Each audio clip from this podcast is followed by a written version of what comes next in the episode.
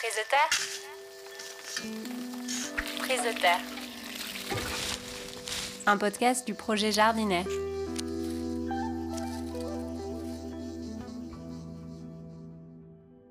Perdrigone, sarto, pointu, rouge d'hiver, pied étoilé.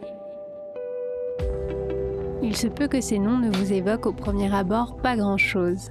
Et pour cause, il s'agit d'anciennes variétés de fruits qu'on ne trouve aujourd'hui que très peu, voire plus du tout. Remplacées progressivement à partir des années 50 au profit de variétés plus productives, elles n'ont pour autant pas disparu et reviennent doucement au goût du jour. Dans les baronnies provençales, un territoire reconnu pour ses cultures fruitières, l'histoire de ces variétés a une résonance toute particulière. Pour comprendre les secrets de ces variétés et leur importance pour le territoire d'aujourd'hui et de demain, Quentin a échangé avec Alexandre Vernin, chargé de mission culture et patrimoine culturel au parc des Baronnies provençales. Bonne écoute.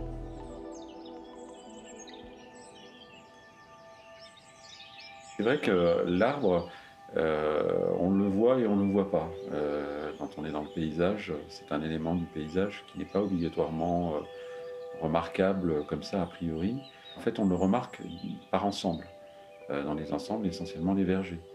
Et en fait, dans les baronnies, on a bien évidemment des vergers et de façon très ancienne. Mais également, ce qui est remarquable, c'est que l'arbre est un peu partout et il a été planté un peu partout. Et je pense par exemple au tilleul qui n'était pas, euh, qui existait assez peu en verger, qui était en bord de parcelles, en bord de route, en bord de, euh, parfois même au milieu de parcelles, qui sont les restes en fait de, pratiques anciennes, qui ont, quand elles n'ont pas perduré, en tout cas les, gens ont, eu, euh, cherché à, préserver ou n'ont pas arraché des arbres, par exemple toutes les pratiques autour des pré-vergers, donc qui associaient du pastoralisme des prairies de fauche également avec, euh, avec des vergers, alors qu'aujourd'hui, euh, euh, c'est plus une pratique agricole, en tout cas répandue.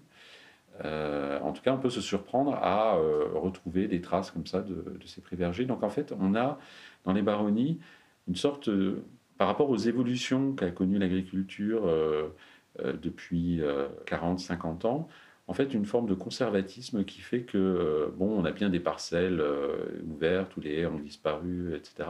Mais il y a des endroits, euh, des recoins, où on trouve des formations, des organisations du terroir, des territoires, qui ressemblent à celles qu'on a pu avoir on va dire, à la fin du 19e siècle, et où l'arbre avait une place euh, importante, plus importante qu'elle ne l'a eu euh, après, puisque en fait, voilà, on a arraché, etc. Et est-ce que tu peux nous parler des, fruitiers de variétés anciennes, du moins dans les baronnies, que ce soit des arbres de plein vent ou, des arbres, des fruitiers qui sont valorisés, comme ici à Orpierre et Trescléou, parce qu'il me semble que tu avais écrit un article dessus? Oui, alors en fait, le travail sur les variétés anciennes est quelque chose que les, est un sujet délicat. Parce que, en fait, euh, euh, quand on cherche dans les archives, hein, moi, mon terrain, c'est essentiellement les archives, euh, jusqu'au plus tôt, première moitié XXe siècle, mais aussi plus ancien jusqu'au Moyen Âge. Et eh bien, dans les archives, en fait, on a très peu de, mentions de la, la, notion de variété est très difficile à repérer. On peut avoir un poirier, le vieux poirier, le poirier rond, le poirier, voilà mais on n'a jamais la variété ou très rarement la variété. Pourtant, euh, les gens avaient des variétés. Euh, et, ça, c'est une des difficultés qu'on a en ce qu'on appelle en pomologie, donc dans cette discipline qui étudie les, les, arbres fruitiers et puis les variétés, c'est que un nom de variété peut couvrir plusieurs euh, variétés de fait, et inversement, une variété peut avoir plusieurs noms. Donc, en fait, on a, on a un maquis comme ça de noms, de, de réalités, qui, qui, qui n'est pas toujours facile à percevoir. Ceci dit, ce qu'on peut dire quand même, c'est qu'on a, euh, a l'habitude de dire que l'arboriculture euh, se développe avec l'ouverture des marchés euh, à la fin du 19e siècle, avec les routes, avec les chemins de fer, etc. Et donc on va avoir des vergers qui vont, se, qui vont être plantés, etc. à partir de ce moment-là, avec de la spécialisation de certaines régions. Or, ce que l'on constate quand on regarde dans, les archives, euh, c'est qu'on a dans les baronnies une spécialisation euh, en termes d'arboriculture assez ancienne. Et à commencer, la, la, région la plus évidente, c'est celle de Nyons, et elle repose autour des, oliviers. Mais pas seulement. Au début du XVIe siècle, Aymar du Rivail, qui est un voyageur, qui est aussi un militaire, puisqu'il parcourt la région pour aller faire les guerres d'Italie. Et donc il décrit tous les sentiers des baronnies, tous les chemins qu'il a empruntés les baronnies, un certain nombre de, de villes, de villages, Buis, Mébouillon et Nuance. Et ce qui est très intéressant à Nyons, c'est qu'il dit que c'est un, véritable verger euh, où on produit des pommes, des prunes, des poires, des oliviers, bien évidemment. Et donc, c'est ce qui frappe le visiteur quand il vient, euh, quand il arrive au XVIe siècle à Nyons, c'est cette richesse et cette profusion d'arbres fruitiers. Alors, comment l'expliquer? Ce que l'on sait, c'est que dès le Moyen Âge, dès le 14e, 13e ou 14e siècle, toute une économie se construit autour des oliviers. Et probablement, on peut penser que à la suite des oliviers, on a euh, une région qui va se spécialiser en, arboriculture. Et euh, ce secteur, sait, en fait, euh, bah, déborde sur plusieurs communes, Aubre, Mirabel, Ventrolles, etc. Et on va observer au cours de la période moderne, 17e, 18e siècle, l'émergence, l'extension de cette zone avec une arboriculture donc en verger, obligatoirement pas des vergers d'oliviers, mais des vergers mixtes euh, avec des arbres fruitiers euh, mélangés aux oliviers. On peut avoir euh, des prairies et des vergers associés, hein, des prés vergers, ou des terres labourables aussi, complantées également. Donc on a une mixité des pratiques, mais avec des arbres extrêmement présents. Et ce que l'on observe, c'est au XVIIe, XVIIIe et XIXe siècle, avant même l'extension des marchés, une production euh, fruitière euh, très importante euh, qui remonte les vallées. Voilà, donc en fait c'est quelque chose qui est ancien, ancré probablement dans des pratiques et dans des usages médiévaux et qui se développe avec des phases de développement, de contraction, etc. Bien avant en fait la, nationalisation des marchés, la spécialisation des terroirs on a pu connaître après euh, fin 19e et euh, début 20e siècle. Et après, bon, effectivement, on a une autre histoire à ce moment-là, euh, dans laquelle on est encore un peu, hein, avec l'émergence de cultures comme l'abricot, voilà, et, on a des cultures qui sont intermédiaires entre les deux, avec la prune, par exemple. Et donc ici, à Trescléon, on est sur le territoire de la Perdégone. On trouve des, mentions de culture de Perdégone bien anciennement, hein, au XVIIIe siècle, etc. Et ces cultures anciennes sont réactualisées, modernisées, euh, et puis avec aussi euh, des inventions ou des, innovations en termes de conditionnement, euh, voilà, les prunes tapées, la prune fleurie de Rémusat. donc en fait, on a une systématisation à la fin du 19e siècle, mais à partir de cultures anciennes. Ça aussi, c'est très intéressant. C'est-à-dire que à ce moment-là, euh, on va adapter un certain nombre de cultures qui existaient, on va les systématiser, les organiser pour un marché, pour des marchés extérieurs.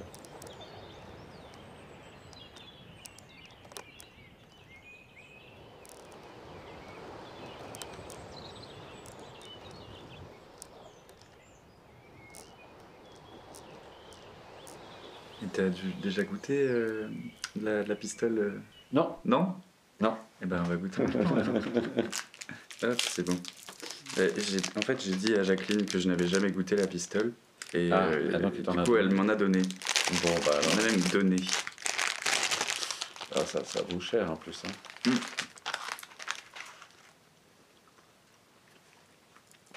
On voit pourquoi ça intéresserait peut-être les confiseurs parisiens, du coup. Mm. Un côté un peu acide. Différent du pruneau aussi. Visuellement aussi, c'est un, c'est un peu, un peu différent. C'est beaucoup plus petit qu'un, qu'un pruneau. Euh, voilà, donc il, peut y avoir des, intérêts à la fois visuels et gustatifs. Hein. Du coup, tu disais que cette, cette culture des, des fruitiers se retrouve d'un côté et de l'autre euh, du parc. Oui. Et du coup, euh, pour, pour le, parc des Baronnies, c'est, c'est quoi l'intérêt de ces fruitiers? L'intérêt de ces fruitiers, il est divers. Bon, d'abord, il est, il est, on va dire, euh, en termes de caractère, de caractéristiques du territoire, euh, pour les visiteurs, pour les habitants, ben, qu'est-ce qui fait l'originalité d'un territoire comme, un, comme les baronnies, euh, quand on est dans un parc naturel régional? Et donc, caractériser les paysages, caractériser à partir des, arbres, etc., c'est un élément voilà, d'attractivité. donc, il est, il est là.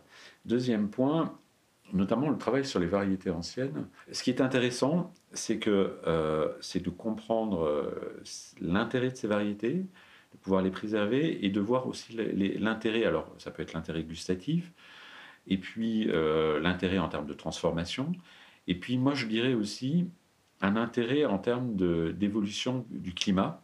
Euh, par exemple, aujourd'hui, on a euh, sur l'abricot euh, des nouvelles variétés qui sont adaptées aux caractéristiques d'un marché qui vise à produire des fruits le plus tôt possible dans l'année pour avoir les prix les plus élevés, etc. Mais en fait, ces caractéristiques, ça, fait des, ça donne des variétés qui sont assez précoces et puis aussi qui sont assez fragiles. Et les variétés plus anciennes étaient sélectionnées dans la région elles étaient plus tardives et, moins euh, fragiles en termes d'insectes, moisissures, euh, etc. Et parce qu'en fait, on n'avait pas de traitement, donc il fallait choisir des, variétés qui étaient adaptées, et notamment donc, en termes de précocité, il y avait la question des froids, des gels tardifs.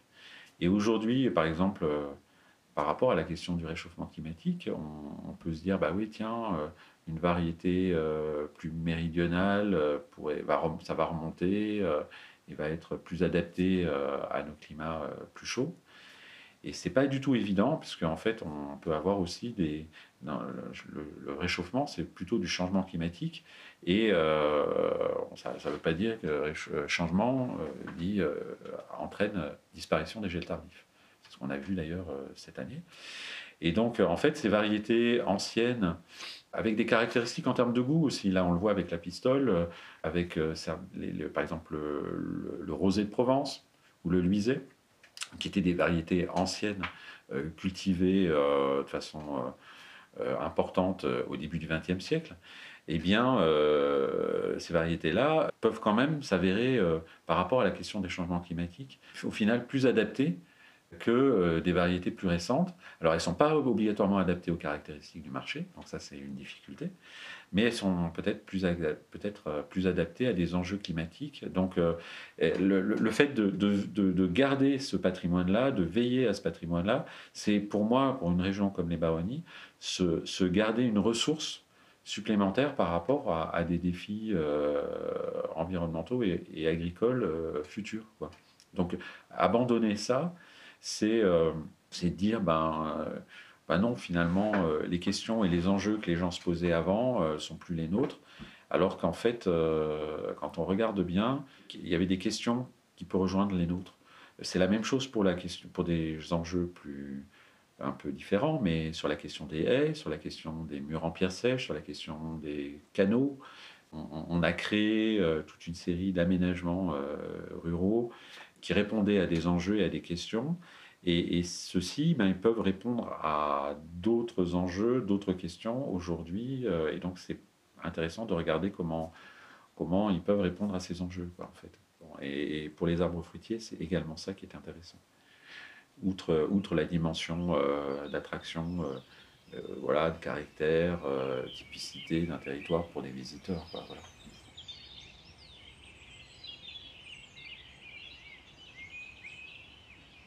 J'ai amené avec moi euh, un, petit livre de Jean Giono. Et euh, en fait, euh, le, livre commence par montrer la grandeur de l'abnégation d'un seul homme qui a replanté par ses mains une forêt. Et pour moi, ça fait le lien avec l'abnégation qu'on trouve chez les habitants ici de, valoriser et de sauvegarder leur patrimoine, donc le patrimoine fruitier. Mmh. Est-ce que tu pourrais peut-être nous parler un peu de, bah voilà, de ces initiatives, de cette, de cette force, force habitante. Pour répondre à ce que tout à l'heure, ce que je disais, c'est qu'il y a effectivement cette notion d'attachement à un certain nombre d'arbres et qui est vraiment remarquable. On ne fait pas fi, euh, quoi, on fait pas table rase euh, du passé dans ce territoire-là. Et euh, en tout cas, on, adapte les pratiques alors certains, pas du tout. Hein, euh, par exemple, de l'arboriculture euh, en pommes euh, dans la vallée du Buèche depuis 30 ou 40 ans, c'est pas fait dans, un, dans, un, respect de l'histoire ancienne, hein, plus ancienne. Donc on a, des, on a de la cohabitation entre plusieurs types d'agriculture. Mais il n'empêche que, par exemple, encore aussi dans la vallée du Buèche, bah, par exemple comme à Orpierre, comme à Trescléou, comme à Ribier également, il y a la volonté d'acteurs, d'habitants, euh, parfois de collectivités, de maintenir ce patrimoine-là, mais pas uniquement de le maintenir pour, comme patrimoine, pour faire du folklore, mais aussi, ben, par exemple, à Trescléou, ben, il y a la volonté d'en faire aussi une activité économique. Euh, et ça, c'est aussi intéressant, c'est-à-dire d'aller au-delà de l'attachement, d'aller euh, vers quelque chose qui est une valorisation avec un, aboutissement économique.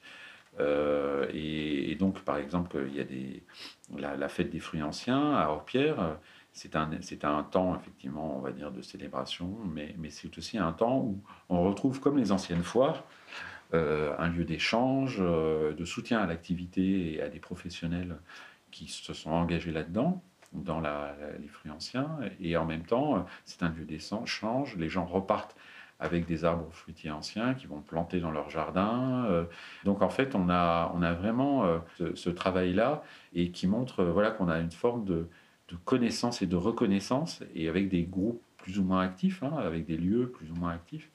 Mais justement, l'une des idées, c'est de s'appuyer sur ces gens, sur ces associations, sur ces groupes, pour euh, faire en tâche d'huile, quoi. Euh, voilà, et puis euh, pour proposer des, pas des alternatives, mais des choses un peu différentes, quoi. Et ça, c'est vrai que on le voit bien dans les baronnies. Mais j'imagine que ce rapport comme ça au territoire, etc., dans beaucoup de régions, on le trouve aussi. Mais voilà, là, il s'ancre pas mal sur les, sur les pratiques arboricoles.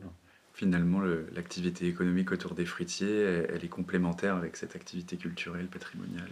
Voilà, et puis l'activité touristique également, oui, bien sûr l'activité, euh, voilà, c'est inviter les, les, gens à, à s'arrêter et à regarder de façon plus fine euh, le paysage. L'idée, c'est peut-être, il euh, faudra peut-être qu'on y réfléchisse après, avec bah, les gens à Trescléou, à Orpierre, etc., comment on, on, invite les visiteurs, je préfère le terme visiteur au tourisme, les visiteurs à, à, prendre du temps et à regarder ce qui est plus subtil, et notamment les arbres fruitiers, les vergers, etc., les pratiques euh, agricoles. Euh, certaines pratiques agricoles, en fait, plutôt que d'aller vers des spots où on a un point de vue, etc., et puis on redescend, et puis voilà.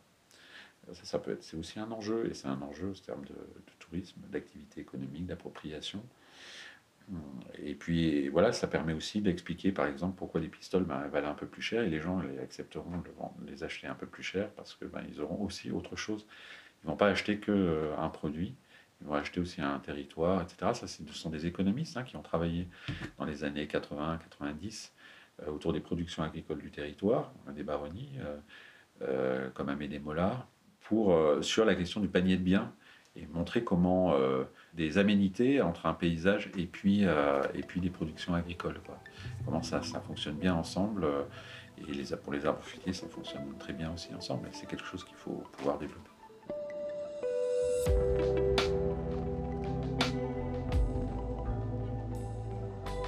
Un grand merci à Alexandre Verdun pour cet échange qui permet de mieux saisir le contexte territorial pour les deux prochains épisodes.